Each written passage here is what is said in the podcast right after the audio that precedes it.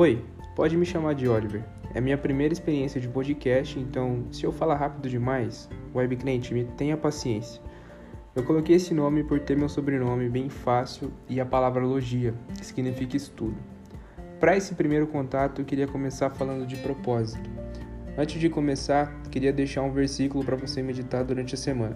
Fica em Jeremias 29:11 e diz assim: Porque sou eu que conheço os planos que tenho para vocês, diz o Senhor plano de fazê-los prosperar e de não causar dano, plano de dar a vocês esperança e um futuro.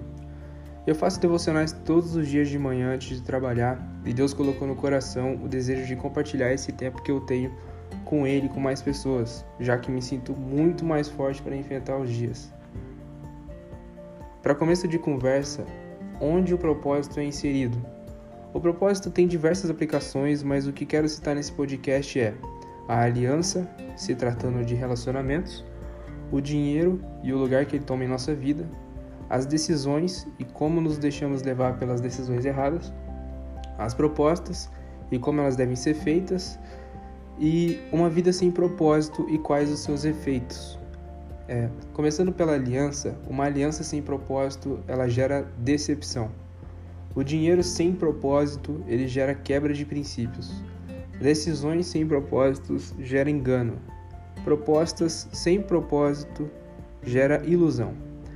Vida sem propósito gera caminho de morte. Na aliança, se tratando de um relacionamento a dois, como cristãos temos que ter posicionamento. Não temos a opção de ficar só no namoro ou cogitar terminar um noivado. O propósito que o cristão tem com a aliança é de terminar em um casamento, sem parar no meio do caminho e levando o casamento adiante. Com o dinheiro, temos que trabalhar sempre com um alvo, senão do que vale todo o nosso esforço. E não podemos nos esquecer que ele é a raiz de todos os males e podemos facilmente trocar o lugar de Deus por ele. Ser rico não é pecado, ser pobre não é pecado, mas independente da nossa condição, ele não deve ocupar o altar de Deus na nossa vida. Decisões. A primeira coisa que temos que fazer como cristãos antes de tomar uma decisão é pedir direcionamento de Deus.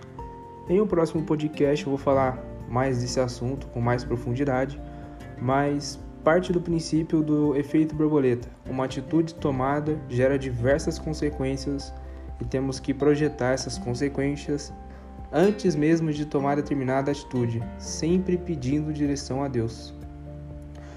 Falando de propostas. As propostas elas são um conjunto de ideias que quando reunidas querem chegar em algum lugar. Para comprar algo, entrar em um relacionamento, planejar a vida acadêmica ou qualquer outra coisa que queremos fazer, temos que apresentar nossa proposta a Deus. Se for da vontade dele, a gente dá início. Se não for, a gente nem começa. Conseguiu entender onde eu quero chegar? Uma vida sem propósitos leva a um caminho de morte. Tudo o que vamos fazer tem que ser perguntado a Deus e devemos fazer uma autoanálise se aquilo também é tangível à nossa realidade, se é algo que tem um intuito final e se estamos capacitados para chegar ao objetivo. Se você chegou até aqui, espero que Deus tenha falado com você em algum dos aspectos que eu apresentei. Vou deixar de sugestão o livro Uma Vida com Propósitos, do Rick Warren. É um livro bem pequeno, de leitura fácil, mas que Deus falou muito comigo através dele. Recomendo muito para quem quer começar a ler agora. É isso. Deus abençoe até, e até o próximo Oliverologia.